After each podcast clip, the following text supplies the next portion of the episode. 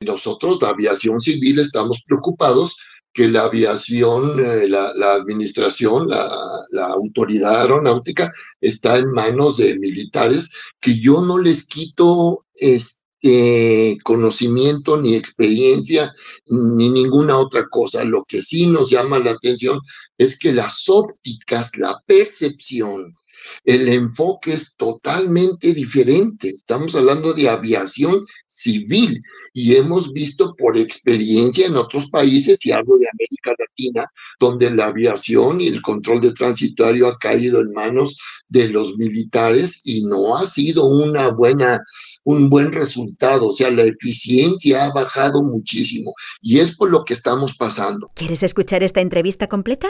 Descarga ya el último capítulo de Aerovía